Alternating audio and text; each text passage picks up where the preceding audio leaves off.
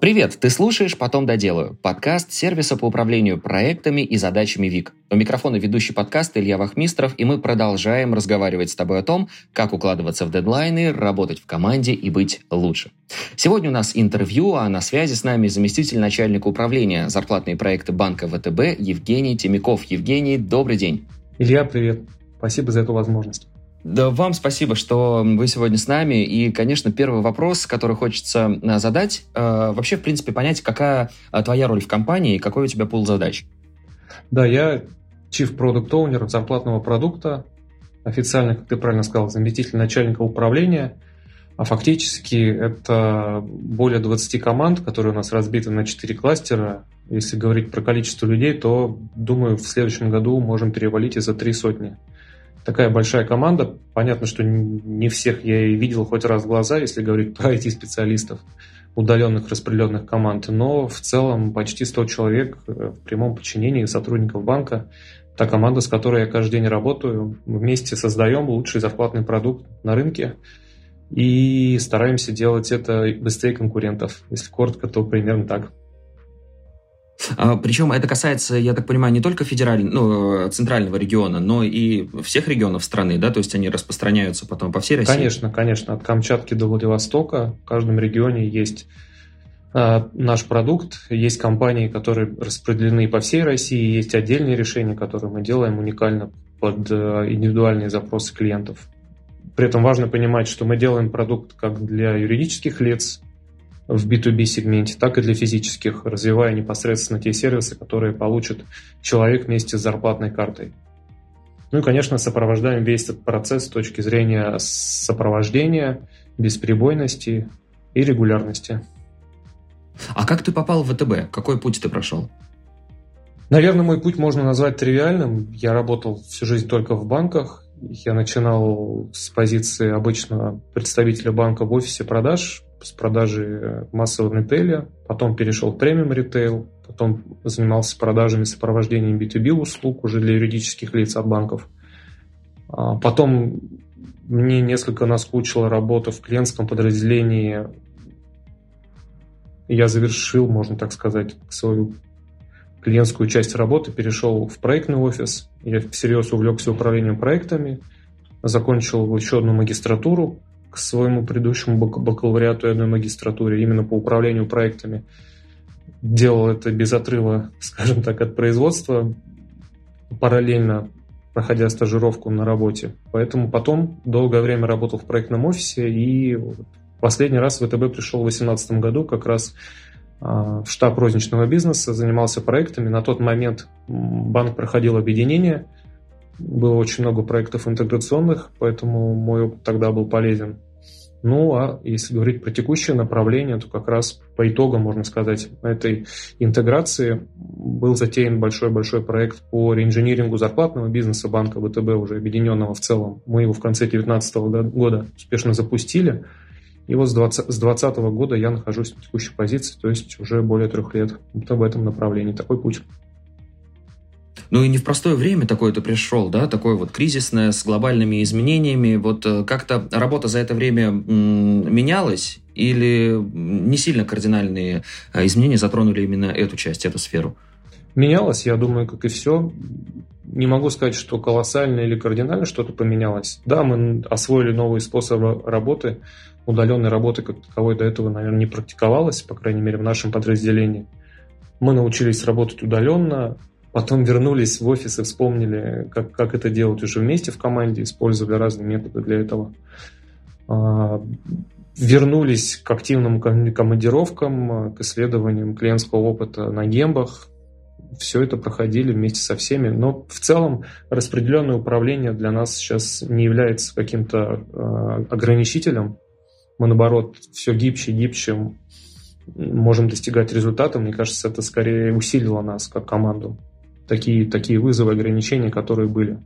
Если говорить конкретно про зарплатный бизнес, э, мы непростой период, наверное, прожили в 2022 году, когда карточный бизнес в целом, который во многом зависел от зарубежных поставщиков, э, испытывал, скажем так, вопросы относительно будущего. Но, мне кажется, мы одни из первые, кто со сложностями столкнулись, и первые, кто с ними успешно справились. По крайней мере, мы как зарплатный продукт научились выпускать карты для клиентов э, без предварительного заказа, без амбассации на них имени. Выпускали такие, такие карты миллионами штук уже в 2022 году. Эту технологию довольно быстро смогли освоить, поэтому я считаю, мы лишь лучше и сильнее подготовились к новым вызовам.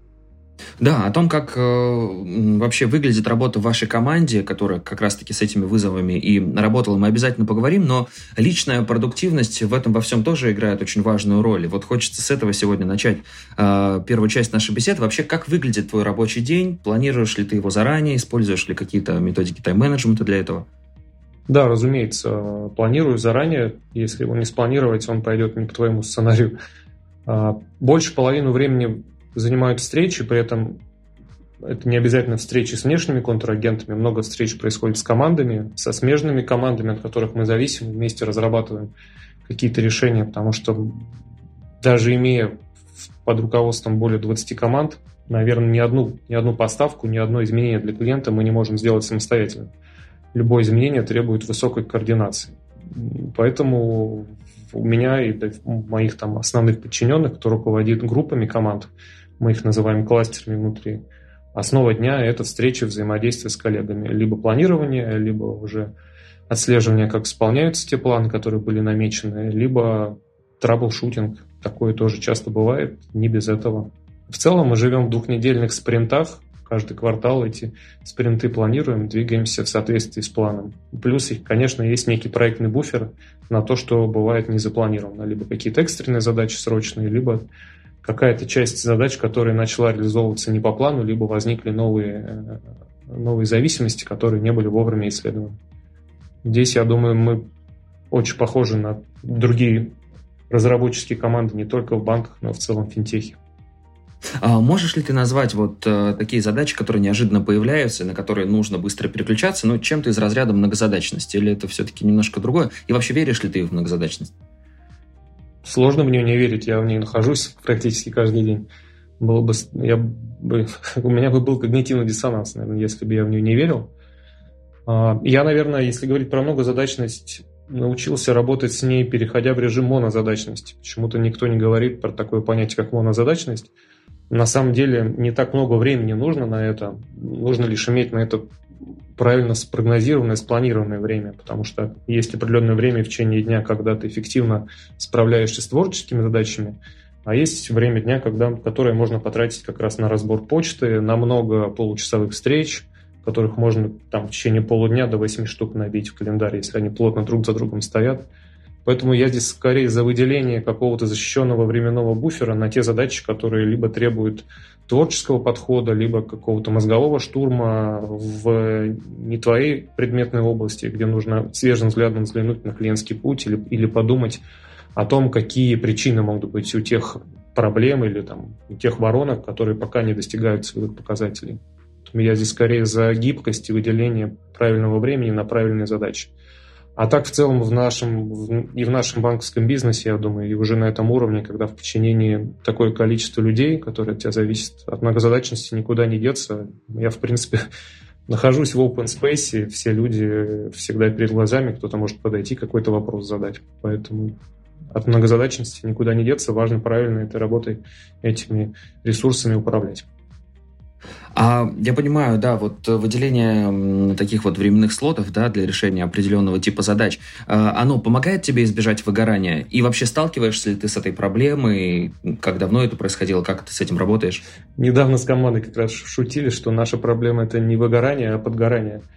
Сейчас конец года, у нас до, это как, до конца года осталось буквально два релиза, и нам надо успеть туда очень много что поставить, чтобы клиентов порадовать уже в этом году, не откладывать задачи на следующий. Поэтому выгорание никто не чувствует, чувствуется нехватка времени, чтобы успеть все, что хочется сделать уже в этом году, не откладывать. Не припомню, чтобы у меня было выгорание с года, наверное, с 20-го, когда вот этот резкий переход э, в удаленный режим, неспособность там вживую общаться с командами или общаться с клиентами – на встречах приводило, наверное, можно сказать, к выгоранию и к, не, к, некому, к некому ощущению ненаполненности, потому что если работа приносит удовольствие, если результат потенциально тебя драйвит, мне кажется, выгорание не может произойти.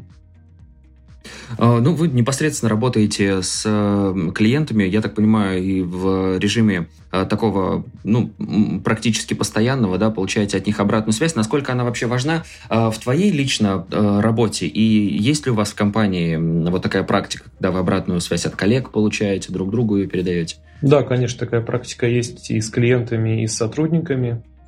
В последнее время мы даже пользуемся хеликоптером, который направлен даже не внутри подразделения, а в целом.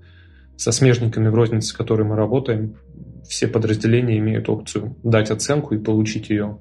Ну а с сотрудниками, разумеется, у нас открытый диалог, э, режим открытой, открытой двери. Если кому-то нужна обратная связь, он может получить ее, не дожидаясь конца квартала или еще какого-то отчетного периода. Здесь распространены как формальные практики рабочих встреч, так и такие штуки, как там, не знаю, рабочий обед или совместное обсуждение каких-то вопросов, которые скорее направлены на развитие карьерного трека сотрудника, не обязательно связаны с его текущими работами или задачами. Кто-то приходит, советуется, получает такие рекомендации. Кто-то просит составить ему план, порекомендовать, по какому пути найти, получает такие рекомендации с этим у нас полный, полный порядок. А, вот в начале, да, тоже, когда спрашивал по поводу твоего графика и методик тайм-менеджмента, хочется понять вообще, как э, твой рабочий день выглядит и удается ли соблюсти так называемый work-life balance. И не, не залазит ли одно на другое, да, когда вроде нужно отдохнуть, а тут что-то и по работе нужно доделать срочно и наоборот. Work-life balance – это любимая тема, которую мы с женой всегда обсуждаем. Илья, конечно, налазит. Не бывает, что все помещается. Рабочий день бывает, что заканчивается после шести. Э, бывает, что начинается раньше девяти. В целом, повторюсь, наверное, если задача интересная, она тебя драйвит, то граница 18 часов для меня, по крайней мере, она уже давно не существует. У меня есть определенный план на день, я либо его делаю, либо не делаю. Если я его не делаю, значит, я понимаю, что мне нужно завтра-послезавтра наверстать его. Поэтому я здесь скорее на уровне самоконтроля определяю, что такое баланс. Потому что, да, разумеется, должно хватать времени на семью, и на хобби, и на саморазвитие за пределами границ работы. А, но в целом баланс, мне кажется, это вопрос твоей удовлетворенности. А удовлетворенность рождается из сочетания твоих ожиданий, твоих результатов. Здесь на текущий момент я в полном балансе. Не могу сказать, что э, мне не хватает времени на какие-то мои хобби или, или, или нет каких-то возможностей, которые меня расстраивают. Тут так. А, что касается офиса, может быть, у вас есть какие-то вот дополнительные комнаты, может быть, отдыха, где, если что, если вдруг там подустал в течение дня, можно восстановиться, наполниться и после уже вновь отправиться к рабочим задачам. И как вообще у тебя рабочий процесс выглядит? Ты э, в офисе большую часть времени или местами удаленно? Я в основном в офисе, скорее там, на 99% я на пятидневке в офисе. Сотрудникам мы разрешаем посещать э, по желанию. Каждая команда определяет по-своему. Мы лишь следим за продуктивностью, эффективностью. Как база, в основном там, 3-4 дня ребят находятся в офисе, Пятница обычно день свободный к посещению. Команды сами определяют, где они находятся. Офис современный, комфортабельный. Здесь есть все условия и удобные переговорные комнаты отдыха, и места для уединения. Здесь, наверное, мечтать дополнительно о чем-то не приходится.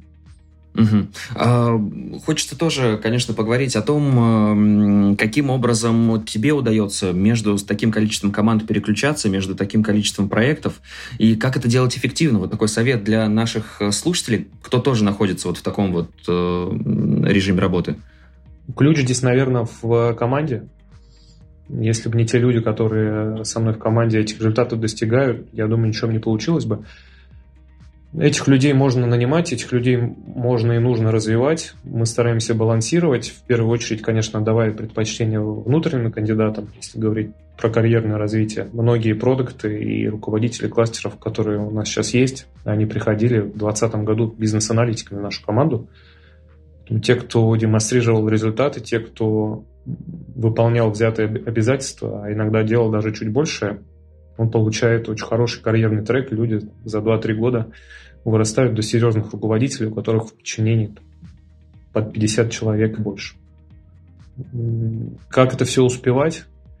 Наверное, здесь тоже важно применять, э, с одной стороны, системный подход, с другой стороны, ситуативный. Потому что есть люди, которым управление может только мешать, им нужно лишь дать определенные границы и сформулировать цель. А есть сотрудники, которым, наоборот, нужна регулярная обратная связь и э, возможность убедиться в том, что они на верном пути двигаются, где-то подсказать, помочь советом. Это зависит не только от зрелости сотрудника, но, наверное, от психотипа. Наверное, интересный там вывод, к которому я в этом году пришел, что фактически каждый руководитель, он, наверное, должен и обязан быть психологом. Причем психологом такого из, из области спорта, как мне кажется. Потому что чем выше цель, тем сложнее ее достичь, чем ближе ты к какому-то режиму уже олимпийской сборной. И те руководители, которыми ты, в свою очередь, руководишь, они фактически для тебя топ, топ-спортсмены, а ты являешься их тренером. Ты уже не можешь э, вместо них взять ну, там, снаряд и исполнить какое-то упражнение или взять прыжок в высоту 5 метров, но ты можешь помочь этому человеку научиться это сделать вместе со своей командой. Здесь важно лишь управлять эмоциями, понимать психоэмоциональное состояние твоего коллеги, помочь ему максимально эффективно достичь его цели с учетом тех его, прежде всего, возможностей, которые, которыми он, он обладает, и тех, теми зонами развития, которые у него есть, у конкретного человека. Наверное, так. Очень крутое сравнение. Женя, как ты вообще понимаешь, что вот тот человек, который приходит к вам, что это вот именно тот, кто должен стать частью вашей команды? Это по каким-то софт-скиллам, может быть, определяется, как не знаю, может, по, по, по интуициям? Ну, вот как это происходит? Может, какой-то там набор есть, да, определенных метрик? Софт важно, конечно, когда подбираешь руководителей, но на хард мы тоже обращаем внимание, потому что у нас все-таки предметная область довольно специфическая. Это, с одной стороны, карточный бизнес, с другой стороны, и большая ответственность. А, у нас сейчас в портфеле 8 миллионов зарплатных клиентов, 15% рынка почти, и почти половина всей активной клиентской базы ВТБ. Мы отвечаем за довольно большой блок бизнеса, при этом мы понимаем, что и конкуренты будут агрессивнее в этой среде, и мы должны достигать больших результатов. Целимся эту цифру как минимум удвоить года через 3-4, поэтому при отборе людей важно понимать, что, во-первых, они способны достичь тех целей, которые стоят перед нами, как перед командой. Во-вторых, э, они страстно желают эти цели достичь, потому что здесь э, одной готовности, пожалуй, уже недостаточно банковский мир становится, банковский рынок таким высококонкурентным, что одного желания работать в банке уже мало. У каждого руководителя должны быть амбиции оставить какой-то след в истории банковского мира. Как ни громко бы это звучало, поэтому мы стараемся брать только лидеров на работу и уже внутри их лидерства правильно направлять усилия, энергии и эмоций. При этом, конечно, должен быть определенный баланс между soft-hard скиллами конечно, есть зависимость от того, в каком направлении они двигаются. Потому что одно дело придумать ценностное предложение для какого-то отдельного сегмента физических лиц, и совсем другое, наверное, это строить какую-то платформенную технологическую историю для интеграции с различными каналами. Например, какой-нибудь специальный кабинет для юридического лица в интернет-банке, который будет интегрирован с, со множеством э, архитектурных слоев и наполнять себя ценностью для клиента. Поэтому стараемся подбирать людей, с одной стороны, под конкретные задачи, с другой стороны, каждый такой руководитель обязан быть, э, наверное, кунг-фу мастером в своем деле. Вот так. Ну, то есть человек должен быть уже с определенным бэкграундом. Или, знаешь, а бывают такие ситуации, когда э, бэкграунд, который есть у человека, он, наоборот, является таким вот э, стоп-фактором, и вот приходится переучивать, да, под, под вашу канву, под ваши особенности? Стоп-фактором, наверное, нет. Мы лишь следим за тем, чтобы в команде был определенный приток свежей крови. Берем специально людей из как раз-таки непредметной области, просто стараемся управлять этим процентом. Обязательно нужны свежие люди с свежими идеями. Они как раз-таки обогащают наш продукт, и те процессы, которые мы создаем, позволяют сделать их более простыми. Знаешь, какой пример большинство, мне кажется, изобретений в современном мире, они происходят на стыке, на стыке э, наук, на стыке предметных областей. То есть если брать, не знаю, геологию и химию, то где-то на стыке этих двух наук производ, может, может произойти какое-то значимое открытие. Также и у нас. Мы берем людей из логистики, например, и берем людей из карточного бизнеса, и они придумывают, как э, выдать зарплатную карту без предварительного заказа ее.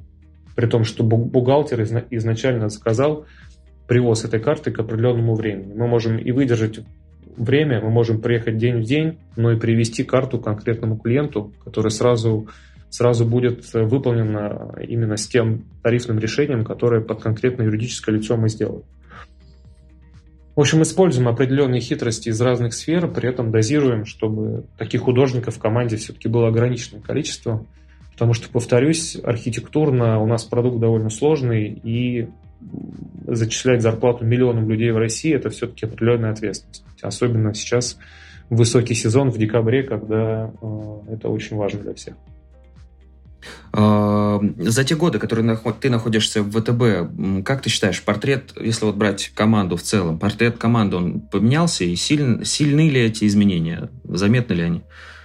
Ну, мы в три раза выросли за эти три года, поэтому как минимум они заметны количественно. Иногда ловлю себя на мысли, что не помню, как проводил собеседование отдельных людей, хотя смотрю каждого из них самостоятельно, смотрю, как люди развиваются – иногда удивляюсь от того, что там, буквально за полгода человек сделает квантовый скачок и уже, по сути, имеет амбиции поруководить какими-то процессами. Такие примеры у нас тоже есть. Здесь, наверное, стоит определенную долю лавров отдать э, нашему HR. У нас довольно много способов для развития сотрудников. Причем они умело подстраиваются и дают разные способы. Мы можем организовать страт-сессию для отдельной команды, э, чтобы там, исследовать, какие у них сильные и слабые стороны.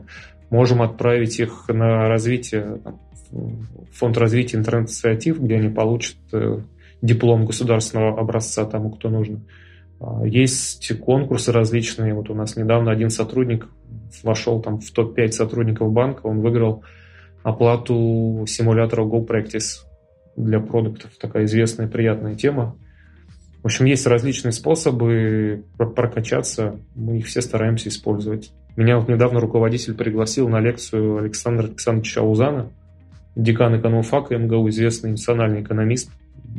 Для меня вот, например, такой способ мотивации очень хороший и развития. Два часа разговора фактически там, в очень узком кругу с экономистом мирового уровня, который отвечает, интересно рассказывает что нас ждет в ближайшие годы, это в том числе стараемся имплементировать и заложить э, в те планы, те стратегические инициативы, которые в нашем продукте планируем. Вот опять же, хочется у тебя, а, отталкиваясь от твоего ответа, узнать, насколько важно а, руководителю постоянно находиться в состоянии развития а, и насколько персонал да, и подчиненные, которые смотрят на него, стараются дублицировать всю эту историю, вот лично из своего опыта. Я думаю, это критически для успеха команды. Руководитель для того и нужен, чтобы вдохновлять своим примером и показывать как нужно с нестандартным подходом или свежим взглядом или большим упорством делать невозможное возможным. Потому что в команде уже работают люди, которые способны достичь четко поставленную цель. Но эта цель, она всегда должна быть чуть-чуть, чуть-чуть за горизонтом планирования. Немного за пределами того, что видится на первый взгляд, даже если этот горизонт довольно далекий. Потому что именно решения, находящиеся за границами, они, как правило, становятся конкурентным преимуществом в продукте. Поэтому, безусловно, это очень важно. Мы стараемся всем нашим руководителям внутри команды такие качества прививать. О портрете команды мы с тобой поговорили, а если говорить о портрете клиента? Э, вот за последние 10 лет, опять же, как-то он поменялся? Думаю, он незначительно поменялся, потому что у нас и была многомиллионная база. Когда речь идет о таких цифрах шестизначных, Разумеется, мы собираем все сегменты и полувозрастные группы, и по структуре дохода, и по предпочтениям.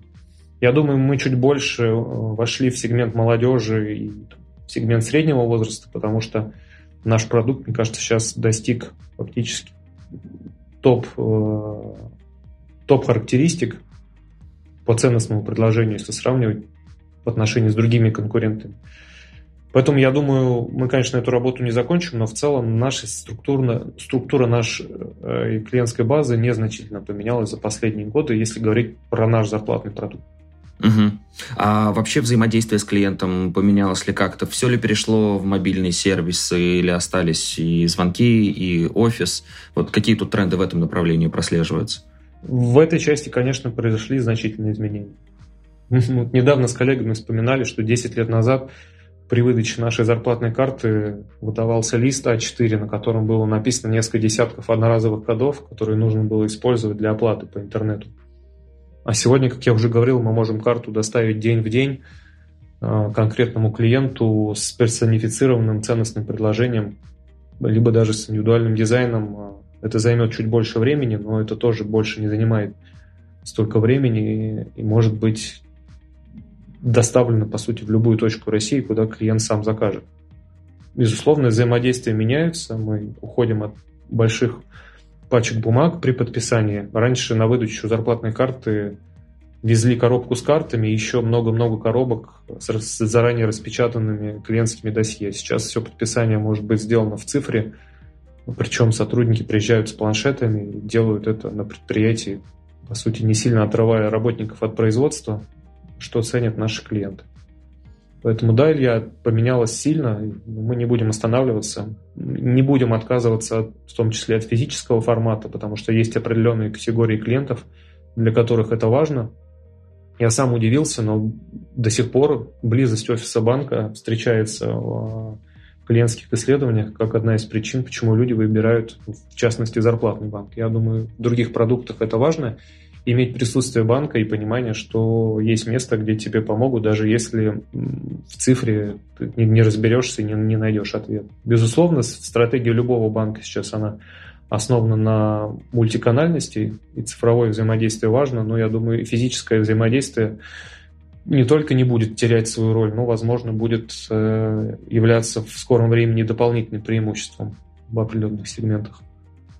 Э, из разговора э, с тобой и, в принципе, из личной практики я понимаю, что действительно банковский сектор очень сильно развивается. Появляются новые продукты, да, появляются новые возможности, которые э, человек может использовать. Вот как вашему зарплатному клиенту, например, да, предложить новый сервис так, чтобы он его приобрел и начал получать от этого выгоды? Мы стараемся в ответе на этот вопрос каждый день выходить за рамки зарплатности продукта, потому что фактически такой потребность, как зарплатно зарплатная потребность, она не существует.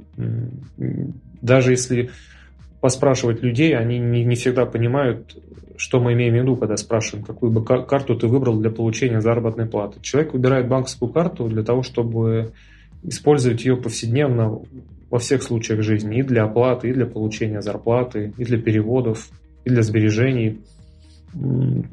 Обычно человек не делит карту на карту для получения заработной платы, карту для трат – карту для получения кредита или ипотеки. Поэтому мы стараемся нативно встраиваться, как и все наши конкуренты, в те потребности, которые у человека в жизни возникают. Это касается как базовых потребностей, так и каких-то специфических, которые возникают не так частотно, как покупка еды или оплата такси или транспорта. А, в целом, я думаю, все тренды на рынке известны. Мы видим высочайшую конкуренцию, мы видим, что расходы на поддержание лояльности и маркетинг у конкурентов уже там превращаются в десятки миллиардов рублей. В ближайшие годы это будет только усложняться, особенно с приходом таких финтех-конкурентов, как Яндекс, Озон, например, которые тоже имеют амбиции на банковском рынке. И в этом году мы уже активно видим их. Они появляются не только в цифровых каналах, но и активно рекламируются по телевидению значит, они будут притекать во всех сегментах, не только в молодежи или а, для любителей цифровых сервисов. Здесь, я думаю, мы важные изменения сделали за последние три года. Если говорить о технологическом окружении, то, наверное, ни одной системы в архитектурной карте банка не осталось, в которой мы входили в 2020 год в зарплатном бизнесе. Практически все стало платформенным, омниканальным. Это большая, незаметная для клиента работа, которая позволит завтра давать ему гораздо более качественный сервис. Поэтому это очень хорошие инвестиции, которые мы сделали, с которыми мы входим а, в 2024 год и в следующие годы. Поэтому я думаю, мы лишь будем усилять наше присутствие как в цифровых, так и в физических каналах по всей России. Будем стараться отвечать на запросы клиентов персонифицированно. Это тоже определенный тренд на рынке. Все сегменты хотят получать персонифицированное предложение от банка, при, при этом оно должно незаметно и нативно возникать именно в тот момент, когда нужно. То есть это не навязчивая реклама, а это именно способ реализовать потребность, когда она у человека появляется. Ну и, конечно, думаю, без искусственного интеллекта здесь мы не обойдемся. В ближайшее время увидим примеры того, как именно искусственный интеллект помогает не только рутинные действия в банках автоматизировать, но и очень быстро доносить ценность клиенту именно в момент возникновения. То есть такая стопроцентная персонификация будет, да, клиент уже будет получать предложение, прям учитывая все его потребности, задачи, да, которые ему необходимо решить. Думаю, да. Думаю, так да. индивидуальное предложение. Да, классно. Продолжаю, на самом деле, да, у тебя спрашивают различные лайфхаки, потому что то, что ты сегодня нам даешь, это не только в банковской сфере может быть применимо. Я думаю, наши слушатели могут применить это и на а, своих позициях, в своих компаниях. И вот следующий вопрос, а, он тоже так вот а, общо, можно сказать, звучит. Как сделать так, чтобы клиент остался с вами навсегда? Как это делаете вы в ВТБ? Ну, отвечу от обратного. Сделать так, чтобы клиент никогда не захотел уходить от тебя. Если простым словами, сделать так, чтобы клиенту было выгодно и удобно с тобой. И он имел высочайший барьер, чтобы переключиться с тебя на какого-то конкурента. В первую очередь, наверное, это сервис. Ценностное предложение, я имею в виду выгоду, которую он получает от банка, остается важным. Конечно, когда мы говорим о банке, это прежде всего цифры. Да, мы выбираем процентные ставки, да, мы пытаемся обсчитать наше поведение, где оно нам приведет э, там, большим выплатам кэшбэка, или где мы сможем больше сэкономить на ипотеке, если говорить про разные продукты. Но в целом не всегда выгодная ставка может заманить э, определенных людей в те банки, где некомфортно или неудобно обслуживаться. Поэтому, я думаю, приоритетом будет высочайший уровень сервиса, потому что когда тебе удобно, когда тебе комфортно, ты не видишь проблем с оплатой, ты не видишь э, необходимости переключаться куда-то, где можно немножко сэкономить, но где обслуживание будет гораздо менее комфортным. Мы просто так устроены, что хороший качественный сервис, быстрый ответ на быстрый запрос, возможность получить максимум услуг э, в телефоне, буквально вынув его из кармана. Я думаю, это будет ключевыми факторами для того, чтобы клиенты оставались. С учетом того, как развивается в целом платежная инфраструктура России – как легко теперь переводить деньги, ведь еще не так давно не было такого сервиса, как система быстрых платежей. Перевод денег с карты на карту или облагался комиссией, или был вызван необходимостью уточнять реквизиты у того человека, которому ты хочешь их отправить. Сегодня достаточно мобильного телефона, лимиты на такие переводы будут повышаться, поэтому я думаю, ключ к сердцу клиента – это качество сервиса и удобство его обслуживания в первую очередь. Уже на втором месте будет ценностное предложение, та выгодность, которую банк может предложить клиенту, удовлетворяя его сначала базовые, а потом уже периодические потребности. И все-таки, знаешь, вот несмотря на э, такое очень ускоренное развитие э, информатизации, цифровизации, э, работаем-то мы в любом случае друг с другом, да, вот на той э, стороне экрана клиент, с которым э, вы выстраиваете отношения, и у всех совершенно разная, э, совершенно разный уровень восприятия. И я уверен, что каких-то конфликтных ситуаций иногда избежать не удается, да, недопонимание возникает. Вот есть ли у вас какие-то скрипты, э, по которым вы работаете в случае, если такие ситуации возникают, да, как решить решить конфликтную ситуацию корректно для того, чтобы клиент с вами остался и продолжил работу? Да, скрипты, конечно, есть. Здесь тоже, я боюсь, ничего нового не скажу. Нужно лишь искренне погрузиться в ту проблему, которая у клиента есть, и постараться быстро снять негатив в первую очередь. Понять, что ты здесь, чтобы ты, и ты пришел для того, чтобы эту проблему решить. Большинство клиентов, как ни удивительно, не требуют решения проблемы в моменте. Они требуют лишь признать, что совершена какая-то ошибка или произошло недопонимание, которое к этой ошибке привело. И банк собирается ее исправить. Это нужно просто сделать, озвучить и артикулировать. Никто никогда не требует там, быстрого возврата каких-то комиссий. Люди хотят лишь понимания и правильной интерпретации своей версии событий. Не более того. Поэтому здесь каких-то супер новых идей, наверное, нету. А э, как э, учите команду работать с клиентами? То есть это все происходит, опять же, вот методом дублицирования, да, когда они просто берут кальку и, грубо говоря, делают так же, как вышестоящий там руководитель, или как-то это по-другому происходит? Как научить человека да, правильно относиться к клиенту? Прежде всего, мы исследуем тот клиентский опыт и те проблемы, с которыми клиент сталкивается. Дальше мы определяем топ причин, по которым в целом происходит обращение в банк. Неважно, это жалоба или просто вопрос. Э, если есть много вопросов по конкретной тематике, очевидно, что клиент не все понимает.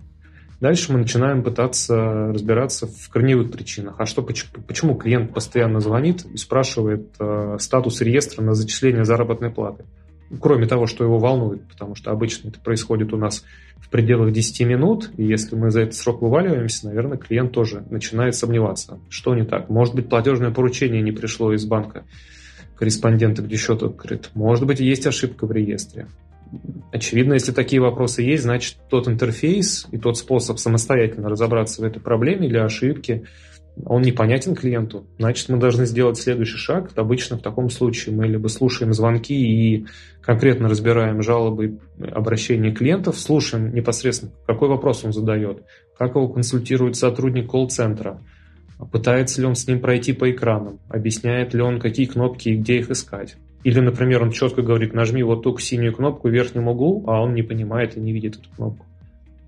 Тогда мы идем в команду и говорим, вот есть такой результат надо с этим что-то поделать. Обычно следом мы едем на гембу, пытаемся непосредственно перед клиентом вместе с ним, смотря как он делает определенные действия, разобраться, а, какой mindset у него, то есть, да, где он ищет ответы на свои вопросы. Мы сделали чат-бот, где есть ответы там, более чем в 60 тематиках по зарплатному продукту, а он ищет ответы в другой вкладке. Значит, нам нужно подстраиваться, нам нужно давать эти ответы в нескольких каналах. Кто-то сразу нажимает на номер телефона, пытается позвонить, не даже попытавшись, поискав какие-то ответы в интерфейсе. Здесь мы лишь смотрим на разный опыт разных клиентов, как они пользуются, и стараемся дать каждому типу клиентов возможность найти ответ в интерфейсе. А дальше уже, если речь заходит о звонке в колл-центр, то, конечно, пытаемся наш скрипт сформулировать так, чтобы как можно быстрее разобраться в причине звонка и вывести клиента на ответ. И здесь важно не дать рыбу, а дать удочку, научить его в следующий раз самостоятельно этот ответ искать в интерфейсе. Если такой способ мы уже изобрели, и он уже есть у нас. Потому что часто клиенты больше удовольствия получают не от того, что мы решили вопрос сегодня ситуативно, а от того, что мы показали ему, как, его, как ему его решать самостоятельно, не тратя время и не ожидая звонка.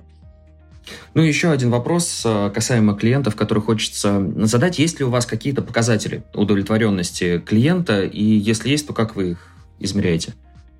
Мы замеряем их на регулярной основе, мы меряем CSI.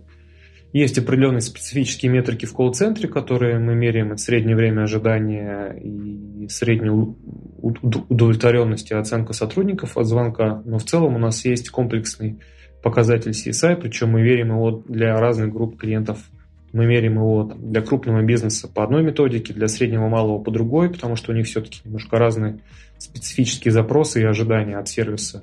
И для физических лиц, конечно, тоже меряем, считаем количество тематик обращений, жалоб и удовлетворенность за последние три года, наверное, вышла на уровень топ-банков тоже. Это большая работа, которая в целом была проделана не только в нашем подразделении, но, наверное, в целом в банке ВТБ. Ну и здесь, я думаю, в ближайшие годы тоже нужно будет улучшаться, доводить качество до пер перфекционизма. Здесь это слово максимально уместно, когда говорим о эмоциях клиента. Да, это, мне кажется, тот случай, когда совершенству нет предела, и работа в этом направлении ВТБ будет продолжаться в том числе. Все верно. Да, спасибо большое за на ответы на основной блок вопросов. Но у нас есть еще так называемый блиц, э, в котором э, отвечать э, на вопросы можно емко, можно развернуто, по желанию. И первый вопрос связан с инструментами, которыми ты лично пользуешься в работе и в каких сервисах работаете в команде. Мы, наверное, пользуемся всем, что было изобретено человечеством. От блокнотов и ручек до Миро, канбанов, у нас нет жестких требований. Понятно, что мы живем по agile и по скраму, но в целом каждая команда вольна выбирать те инструменты, которые ей удобны. Есть команды, которые живут исключительно на канбане. Есть э, кто более гибко использует сразу несколько методик, методологий. Здесь, мне кажется, главное не перегнуть палку, дать тот инструмент, в котором команда будет достигать результата. У нас есть институт э, коучей, которые могут быть прикомандированы команде, которая испытывает проблемы с планированием или запуталась в тех инструментах, которые используются. Так что мы быстро эти, эти проблемы идентифицируем и решаем. Но в целом, не знаю, базовые лайф, лайфхаки, их даже, наверное, так и не назовешь уже. Первое, что учим делать, это отключать сотрудников автоматические уведомления на почте, например, о, о новом входящем письме. А, какие-то базовые вещи планирования, я лично использую обычные ремайдеры в разных системах. Тот же самый Notes в Apple, который помогает э, вести некую структуру задач, папок по командам. Э, телефон, почта, напоминания, структурирование задач по важности и срочности, по матрице Эйзенхауэра. Ну, в общем, тут, наверное, ничего необычного нет. Все, что под рукой, все используется. Главное, повторюсь, не перегибать палку, не настаивать на каких-то конкретных инструментах – можно пытаться запихнуть всю команду в Trello, но, очевидно, не всем подходит один инструмент, кому-то нравится другой. Я здесь за демократию, если это приводит к результату. Э, искусственный интеллект мы сегодня тоже уже упоминали и говорили о том, что команда ВТБ уже использует его в работе для того, чтобы более персонально создавать продукты для клиентов. Но э, лично в своей работе, в своей деятельности, где-то ты его уже задействуешь, может быть, да, для решения каких-то бытовых задач, возможно, возможно, для каких-то рабочих? Я бы не сказал громко, что это прям искусственный интеллект, но, конечно, мы стараемся вместе с нашей командой CRM делать клиенту предложение в режиме реального времени. Для этого довольно большой тяжелый датасет используется. Смотрим на разные метрики, стараемся предложить максимально релевантное ценностное предложение. Это касается как э, привлечения новых клиентов, так, например, и такой интересной задачи, как удержание от оттока. Потому что любой клиент имеет определенный жизненный цикл в банке. Важно иметь гибкие инструменты, как подстроиться в жизни клиента под его нужды и дать ему действительно интересное ценностное предложение, вкусный продукт в конкретный момент времени с этим работаем. Угу. А какие привычки тебе помогают в работе? Наверное, в первую очередь это планирование. Я отчасти от этого пошел в проектный менеджмент в свое время. Мне показалось интересным, как можно сложные, большие, крупные задачи, не знаю, запуск лунохода, это, чем я тогда вдохновлялся, какими-то космическими программами, где в основном ответы на все вопросы – это неизвестность, никто так раньше не делал, посмотреть негде, ты делаешь это впервые. Как эти люди, декомпозируя вот этих огромных несъедаемых слонов на какие-то маленькие задачи, решали, что они будут делать.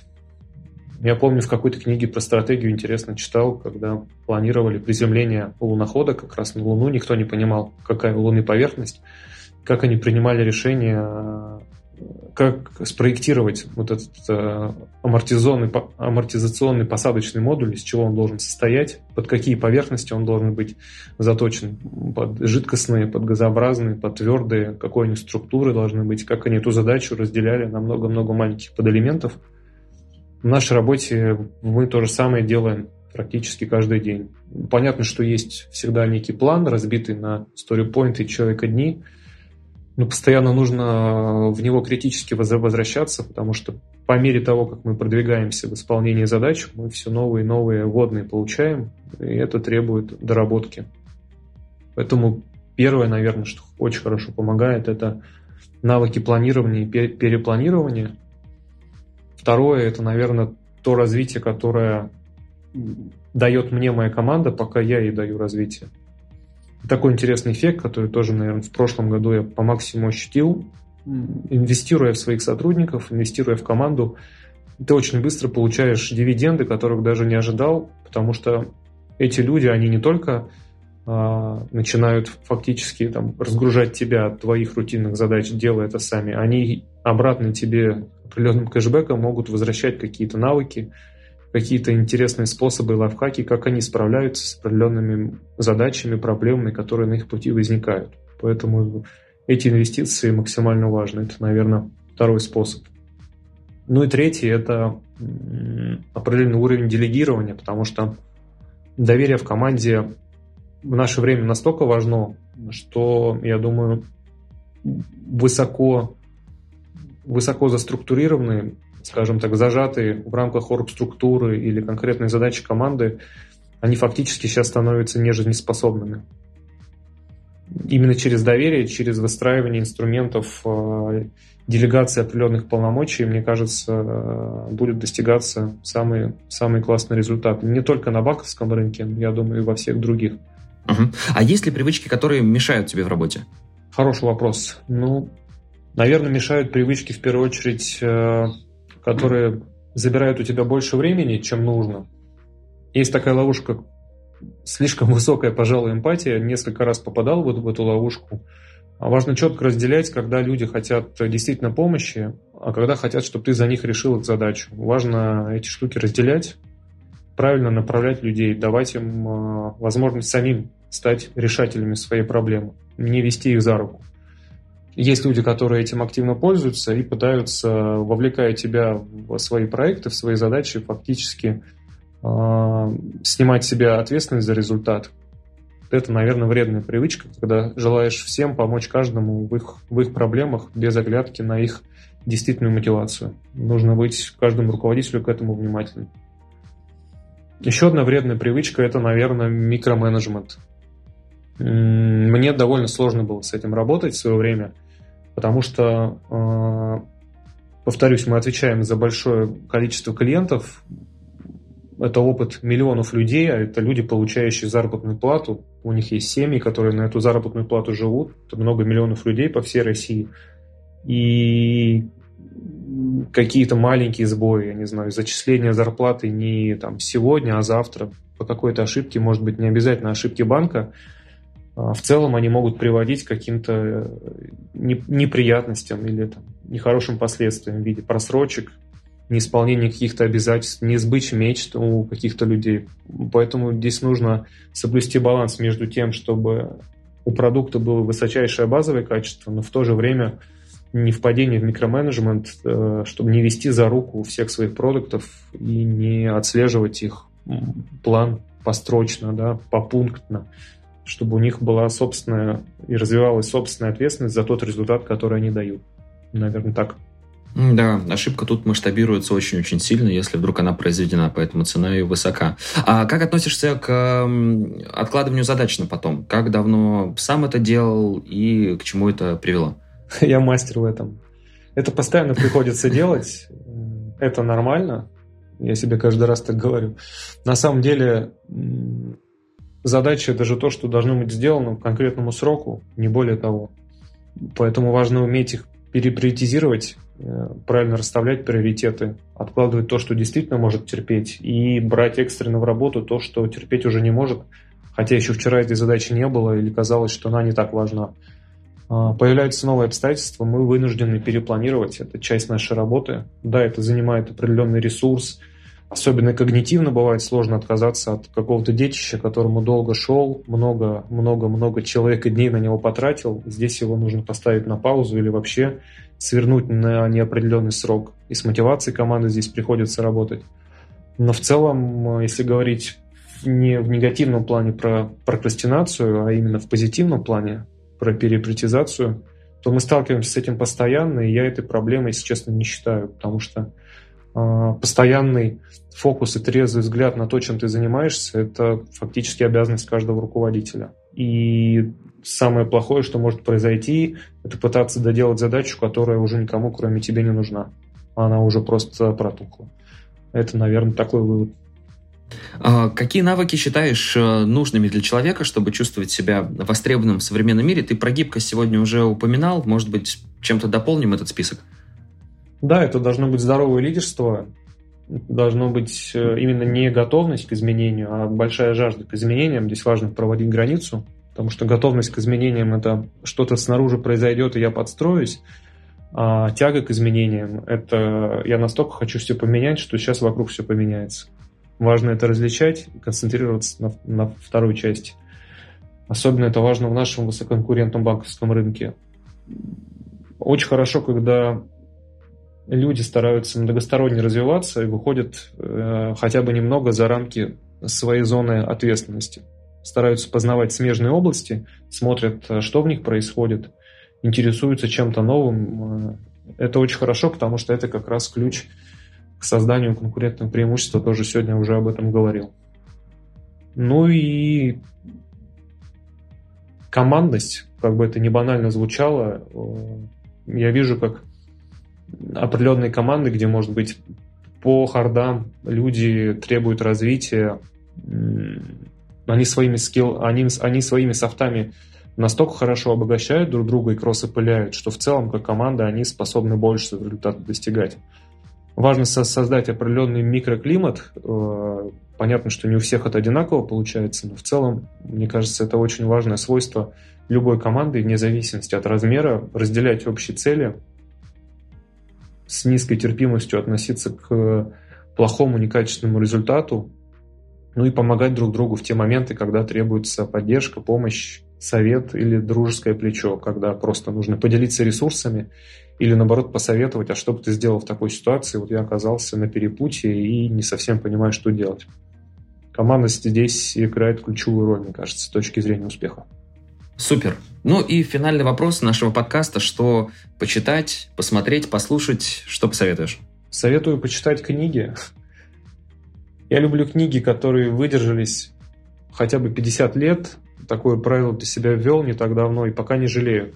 Понимаю, что пропускаю некие новинки, но о новинках я узнаю и так, а вот э, книги которые давно заслуживают быть прочтенными, но пока пылятся на полке, таких все меньше и меньше. Я стараюсь разнообразные читать, мне нравится историческая литература. Там я нахожу примеры того, как э, в сложных ситуациях поступали какие-то деятели, не обязательно исторически политические, может быть, просто обычные люди в жизненных обстоятельствах. Люблю автобиографические книги. Могу посоветовать из последнего, что читал э, автобиографию Бенджамина Франклина. Там есть такой интересный инструмент, как таблица 13, 13 добродетелей. Это, это такой практический инструмент приобретения привычек.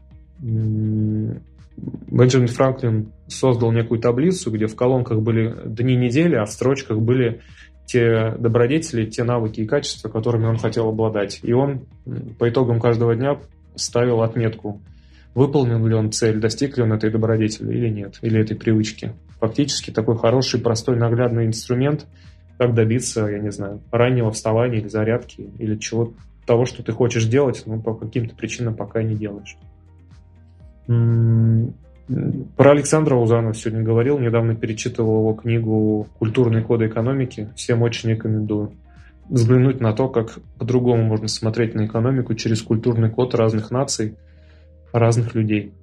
Пожалуй, так. Ну, всем, всем рекомендую побольше внедрять спорта в жизнь. Мне кажется, это тоже один из, один из важных инструментов work-life balance, о котором сегодня тоже уже поговорили. А, причем это не обязательно какой-то спорт высоких достижений.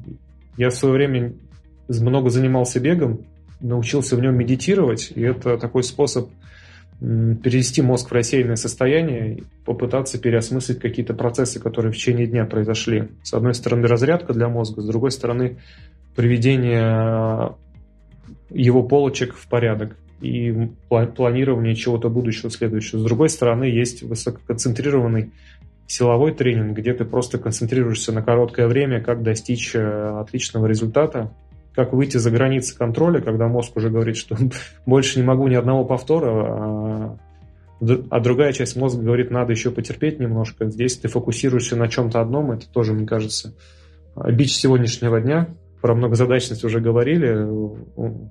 Это хороший способ заставлять мозг фокусироваться на одной задаче и игнорировать какие-то внешние сигналы. Всем рекомендую побольше путешествовать. Тоже важный способ развития. Отлично. Так что, дорогие друзья, спорт, путешествия и книги, которые выдержали хотя бы 50 лет. Попробуйте воспользоваться этими тремя советами, эффект будет 100%. Жень, спасибо тебе огромное, что сегодня поделился и на, на своем примере, и на примере на работы а, команды ВТБ различными инструментами эффективности, которые полезными будут для всех нас 100%. Спасибо, что уделил нам время. Спасибо, Илья. Спасибо, что дослушал выпуск до конца. Делись этим и другими выпусками со своими друзьями и коллегами. Подписывайся, чтобы не пропустить новые. Ну и, конечно же, регистрируйся в нашем сервисе ВИК. ВИК отлично подходит для работы с собственными задачами, например, для планирования дел на день. Также подходит и для работы в команде. Регистрируйся, чтобы стать эффективнее и делать больше. На этом все. До встречи в следующем выпуске.